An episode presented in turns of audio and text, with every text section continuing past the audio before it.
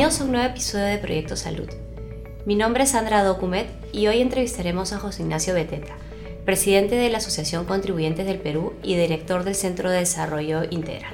Bienvenido, José Ignacio. Hola, Sandra. ¿Cómo estás? ¿Qué tal? Muy bien. Eh, bueno, siendo un representante de los ciudadanos, eh, cuéntanos un poco cuál crees que es el balance eh, que realizas del acceso a la salud en el Perú. Es un país complicado, es un país difícil, con muchas zonas rurales, con mucha gente pobre.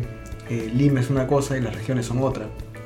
Entonces hablar del acceso a la salud es hablar de las personas que no tienen acceso a nada eh, y que supuestamente están asegurados universalmente, pero en verdad no reciben los tratamientos que deberían. Y luego tienes un grupo de personas que evidentemente está en Lima y que por lo menos puede eh, acceder a servicios públicos o privados, digamos. Entonces yo creo que acá falta mucho, falta mucho presupuesto, falta mucha infraestructura, la brecha es muy amplia. Eh, la brecha de uso de medicamentos de calidad y de abastecimiento de medicamentos adecuados para los pacientes de cualquier enfermedad crónica o, de alto costo, digamos, todavía es, una brecha amplia. Eh, y creo que el peruano, los pacientes sobre todo peruanos, han tenido mucho tiempo, décadas, acostumbrados a recibir un servicio público estatal eh, muy pobre. Entonces es como que ya esperamos un servicio así. Si la cola tiene 100 personas, bueno, pues empezamos por las 100 personas. Si el medicamento no está para hoy, sino para mañana, y no para mañana, sino para mañana, y mañana y mañana, me acostumbro. ¿no? Em, entonces creo que hay, que hay que humanizar mucho más el sistema de salud peruano desde adentro. Dentro de lo que nos comentabas, eh, mencionaste el tema de presupuesto. En la ejecución del mismo, ¿cuáles crees que son los cuellos de botellas que has podido identificar? ¿Por dónde crees que puede ir la problemática en esa línea? La burocracia, los procedimientos, como siempre, ¿no? Muchos procedimientos, mucha burocracia, mucha gente involucrada, mucha dispersión del presupuesto. ¿no? presupuestos que van a los gobiernos regionales a los hospitales regionales, presupuestos que van al MINSA, presupuestos que van a salud, presupuestos que van a sanidades, presupuestos que van em, al FISAL, presupuestos que va al CIS. Y todos tienen que empezar a, ejecutarlo de manera desintegrada, desarticulada, cuando los pacientes son los mismos.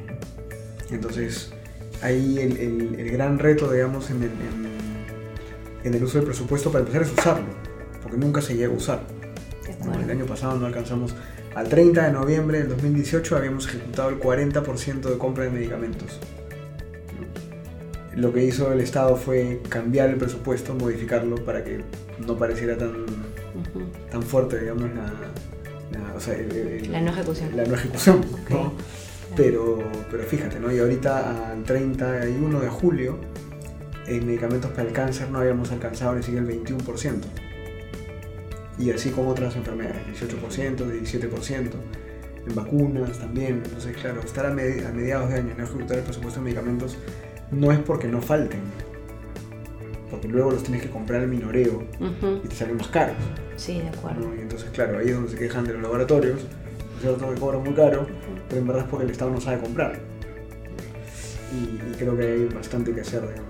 Y de cara a esa situación que tú comentas, ¿cuáles crees que puedan ser algunas propuestas para hacer más eficiente la ejecución del presupuesto en el sector público?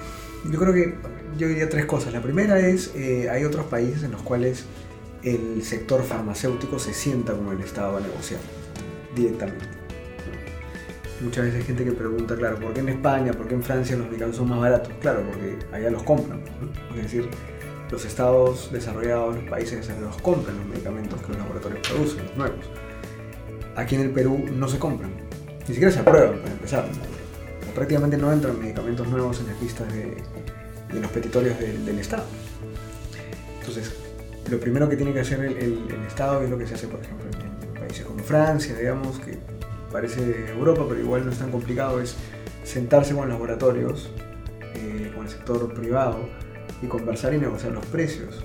Mayor apertura para tener ese diálogo. Mayor apertura, una apertura que, implica un riesgo compartido, que también ahora también se aplica en otros países, que yo laboratorio me comprometo a venderte estos medicamentos a tal precio, pero si no da los resultados que yo te ofrecí, ¿no? entonces tú no me pagas lo que, lo, ¿no? lo que yo te lo que, lo que yo te presupuestado, no me pagas menos. O sea, el presupuesto asignado a un riesgo compartido. y esa situación que tú comentas solamente la, la vemos en, en, países, por ejemplo, como comentabas, en Europa, o tenemos realidades más cercanas a nosotros. Me parece que en, países de la región ya se está empezando a aplicar esta metodología. Em, y definitivamente nuestros tratamientos están mucho más atrasados con respecto a Chile, Colombia, eh, Argentina, Brasil. Y no porque no tengamos presupuesto de nuevo, sino porque... Sí, un poco lo que comentabas hace un momento, ¿no? Es el tema de la ejecución del presupuesto como tal. Sí, entonces lo primero sería que se sienten a conversar directamente. Lo segundo es que no hayan tantas entidades involucradas, ¿no? Es decir, deberíamos tener un órgano central de compra y un órgano central de evaluación de tecnologías sanitarias. Yo creo que no se necesitan más de uno para cada cosa. Em, y en ese sentido, paradójicamente necesitas una Digemit fuerte, pero no necesariamente una Digemit burocrática.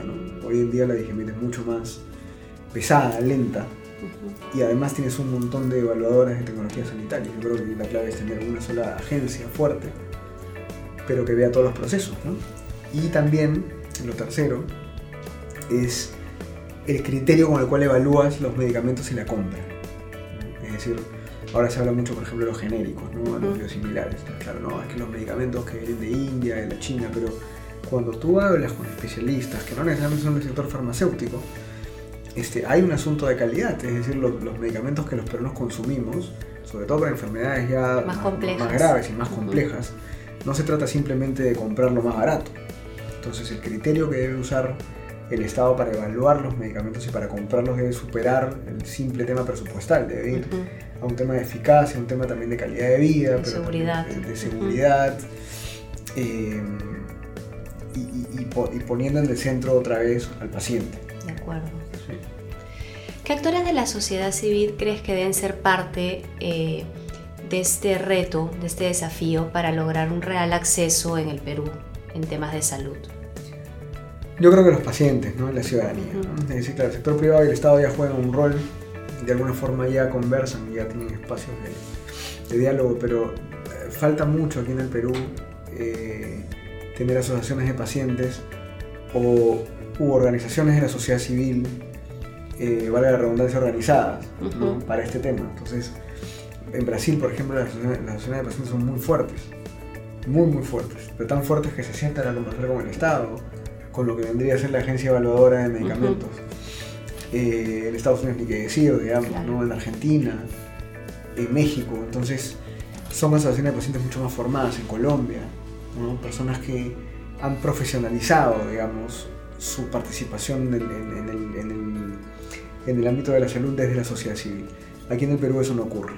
O sea, las pocas asociaciones de pacientes que tenemos y que hacen muchos esfuerzos por participar en el, escenario público, digamos, a veces son lideradas por personas que dedican tiempo parcial a eso, personas que no necesariamente tienen la formación adecuada para poder ser un interlocutor del Estado. O personas que también son pacientes o tienen un familiar paciente, entonces tienen que dedicar su vida claro, compartir el, a, claro, a, atender a sus familiares o a su familiar y, además tratar de hacer algo de vocería. ¿no? ¿Qué crees que es lo que pueda faltar para poder llegar a tener una situación similar de nuestros pares aquí en Latinoamérica o en otros países, como comentas? Como rol de asociación de pacientes en que sume a esto, ¿no? Mira, hay dos cosas. Una abona en favor de la asociación de pacientes, otra no tanto. La primera es, em, el sector privado siempre ha tenido una relación con las asociaciones de pacientes interesante, de ayuda, de apoyo, que me parece que es totalmente válida. Sin embargo, ha sido una labor más de, de, asistencia, digamos, en términos sociales o de ayuda. ¿no? Quizás las asociaciones de pacientes en, el Perú, en países como el nuestro, requieren mayor capacitación, mayor formación y gente más joven que participe de este tipo de organizaciones. Ahora, me preguntas a mí mi opinión personal, digamos, cada vez es más complicado porque la tecnología ha cubierto muchos espacios que antes las asociaciones de pacientes eh, asumían. Entonces, ahora puedes eh, tener causas individuales, tienes plataformas para reclamar, para quejarte, para hacer petition letters, digamos, y, que la gente te escuche sin necesidad de una asociación de pacientes. Entonces, en, una era digital como la nuestra, las redes sociales, por ejemplo, se vuelven mucho más importantes, los influencers se vuelven mucho más importantes, hay gente que individualmente tiene a veces mucho más peso que una asociación, una asociación como tal. para mover, digamos, el, el, termómetro hacia, hacia, hacia un mejor acceso, hacia la calidad, hacia la mejor sistema de salud pública. ¿no? Entonces creo, creo que este camino ya está tomando cada vez más cuerpo y es mucho más importante hoy es más, ya estamos atrás. Sí, es. Eh, y en este otro espacio hay que seguir ayudándolas, pero más bien hay que irlas insertando en este, en este nuevo escenario mucho más digital y mucho más individual, o sea, basado en el ciudadano y no necesariamente en la organización ciudadana. ¿no? O sea, ya no es necesario formar un super colectivo para hacer algo. Sí. En esto que tú comentas, ¿qué rol eh, pueden cumplir las, universidades en la labor de mejorar el acceso a la salud? Como comentabas un poco de repente de traer gente más joven Mm. dentro del contexto Mm. que, que- que nos mencionabas. Mira, las universidades son, son este, un caso extraño porque, a ver, número uno, en términos de academia y de investigación tienen un rol importantísimo, evidentemente.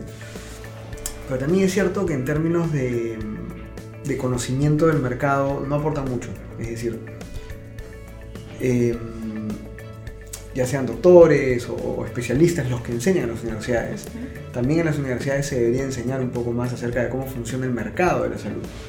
Porque finalmente es el sector privado el, el- el que motiva, genera la innovación, ¿no es cierto? Digamos, el desarrollo de nuevas tecnologías médicas, etcétera, etcétera. Entonces yo muchas veces veo que las universidades se reflexiona mucho acerca de la parte más clínica, pero no necesariamente acerca de los temas de políticas públicas, acerca de los temas de cuál es el rol del Estado en el mercado de la salud, Ujú. cómo fomenta la innovación, ¿no es cierto? Ya sea en el sector privado, ya sea en la misma academia, ¿no? Entonces ahí hay un vacío que no, que no está lleno. Entonces tienes muchas veces profesores universitarios que atacan a los laboratorios. ¿no? Claro. Entonces tú dices, ya, pero los medicamentos surgen de los laboratorios. ¿no? Entonces como doctor los consume, pero mentalmente, ¿no?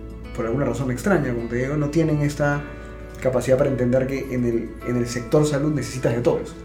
Necesitas el sector privado, la innovación de los laboratorios, necesitas el Estado, evidentemente, para que ponga reglas de juego, que esas reglas de juego eh, planas, digamos, buenas para todos, porque es su rol poner las reglas de juego, y una ciudadanía informada. ¿no? O sea, lo, y lo otro es que aquí en el Perú tenemos un déficit de especialistas. Entonces, las universidades peruanas, yo cada vez temo más acerca de la calidad de los profesionales que, que está formando. Me refiero a profesionales de la salud. ¿no?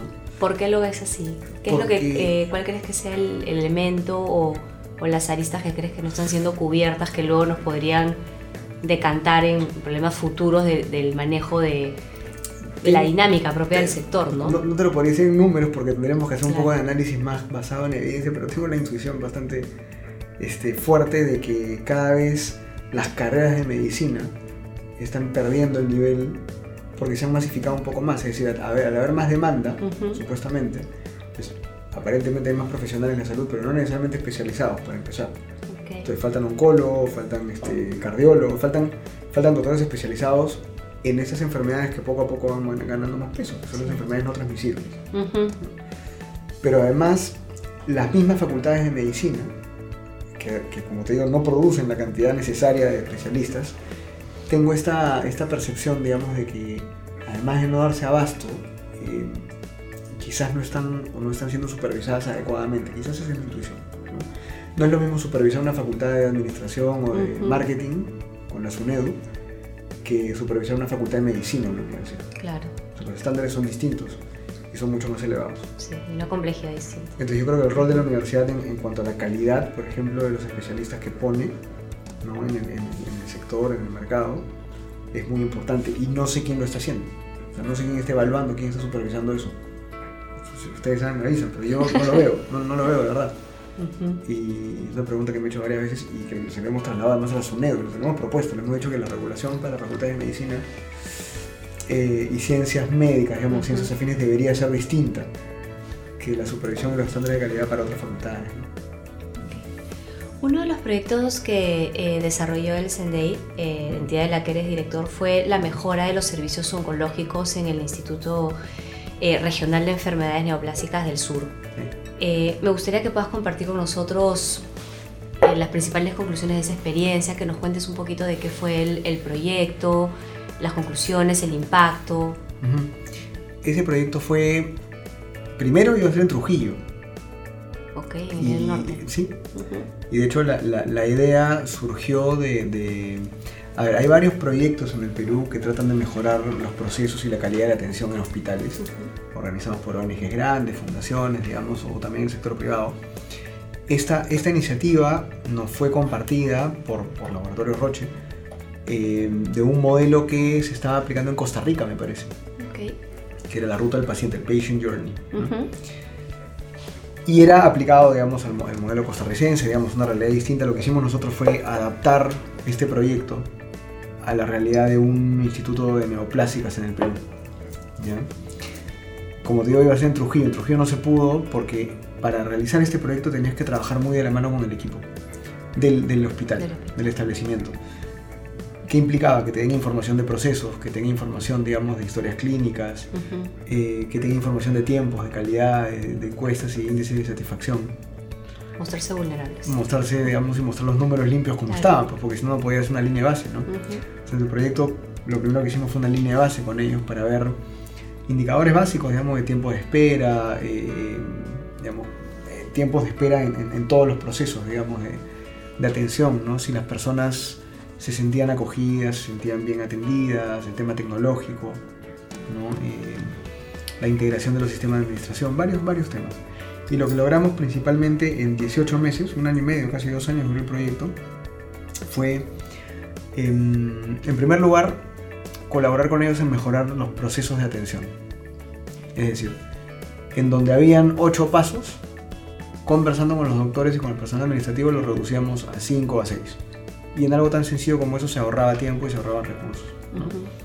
procesos de admisión, procesos de farmacia, procesos de consulta o, o de sacar las citas. ¿no? Lo otro que, que hicimos fue reactivar el sistema de, de- de citas telefónicas. ¿no? Sensibilizamos a los pacientes mucho porque todos querían algún tipo de papelito. Ok. Entonces contratamos y, y creamos un, un sistema muy, muy barato además para que tú saques tu cita telefónicamente y luego te llegaba un mensaje de texto confirmándote Con la los, cita los datos de la cita. y luego al día siguiente, eh, si no había sido, te decía que no había sido. ¿no? Ok. Y si había sido, te decía, oye, tu cita ha sido tal día, ha sido con éxito. O sea, te generaba vouchers, digamos, de atención digitales, ¿no? Y esto fue muy importante porque prácticamente ah, cuando llegamos el 11% de los pacientes sacaba citas telefónicas y eso creció prácticamente al 60%. Ujú. ¿Y qué impacto tuvo eso en la ruta propia del paciente como tal? ¿En qué le facilitó? Muchísimo, porque para empezar ya no tenía que ir dos veces al, al Claro. hospital, iba una. ¿no? Porque sacaba la cita desde su casa donde estaba y luego iba a su cita. Y no solamente gente que se atendía en, en Arequipa, sino que venía de ciudades De acuerdo, acuerdo. eh, más De- alejadas y lo de- que implica la ir región. por la cita y todo el, impacto que eso tiene, ¿no? Sí, Lo, otro, lo otro que hicimos fue renovar los espacios, o sea, generamos todo un sistema de señalética en el hospital, porque muchos de, las- de los pacientes que iban a este hospital eran personas que venían de zonas rurales. Entonces, ya para ellos ya era difícil ubicarse en un espacio así. Entonces, este, generamos todo un sistema de, de señalética tipo aeropuerto, digamos, este, en el piso. Ok. Y, y también ahí el indicador fue interesante porque, claro, muchas de estas personas cuando llegaban le pedían eh, dirección a un personal del establecimiento. Ajá. Con lo cual, si tú ibas sumando, era un montón de horas hombre, porque entonces tenía que venir el administrativo o la enfermera o el mismo doctor y acompañar a la persona para que vaya. Y con este sistema de señalética eso se redujo también un montón y la gente ya no se perdía en el hospital para empezar. Buenísimo, ¿no? claro. Reubicamos algunos consultorios, reubicamos la farmacia, reubicamos el, el- el área de admisión. Entonces lo que más nos llamó la atención fue que logramos que, los doctores trabajaran las horas que debían trabajar. Entonces, eh, explicando un poquito cómo funciona la legislación laboral de los doctores del Estado, ellos no pueden trabajar más de 6 horas al día, tienen un tiempo para capacitación y administración, y entonces horas útiles les quedan 4 horas. En esas 4 horas, de alguna forma, se les pide que atiendan un tiempo determinado, entre 15 o 20 minutos a cada paciente. Es como que el tiempo que el Estado te pide como promedio. Pero lo que los doctores muchas veces hacían, no todos evidentemente, pero muchos de ellos era darle un poco la vuelta a la, a la norma y decían, bueno, cuando atienda una cantidad de pacientes al día, 10 o 12, ya terminé mi trabajo. Entonces, los doctores en ese establecimiento, muchos de ellos llegaban 8 de la mañana, no marcaban, a veces tarjeta, y luego a las 9, 9 y media se iban. Y claro, ya se iban a sus consultas médicas privadas o a, o a la otra clínica o al otro hospital. era complicado. No todos, repito, pero sí habían varios. Entonces, eso te limitaba mucho la cantidad de horas de citas que podías entregar. Entonces, tenías pacientes que esperaban mucho tiempo, en días, o sea, semanas. Para poder encontrar un espacio en ese lapso de hora y media Exactamente, efectivo los que era se repartían el tiempo, ¿no? Pero también es cierto que si tú, por ejemplo, llegabas antes, ¿no? En la mañana a sacar cita, no te dejaban sacar cita después de las 10 de la mañana. No. Por alguna razón. simplemente porque, a las 10 de la mañana, como ya casi todos o varios ya se estaban yendo, entonces ya no te permitían sacar citas a esa hora. Entonces hicimos todo un trabajo de sensibilización con los doctores, con el equipo de oncólogos, y ellos mismos empezaron a decir, ya, ok, bueno, ya.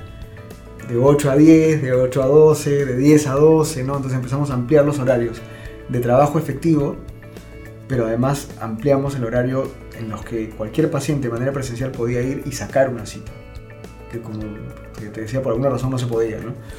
Fue muy complejo ese cambio adaptativo, por decirlo de alguna forma, con los médicos, de cara a que un poco venía siendo una, una costumbre, una forma de, de, manejo y de trabajo, ¿no? Sí, habían, a ver, sí hubo complicaciones, pero más de las de las complicaciones, digamos, de, de, los doctores que no querían participar del proyecto y seguían haciendo las cosas como, como las hacían antes.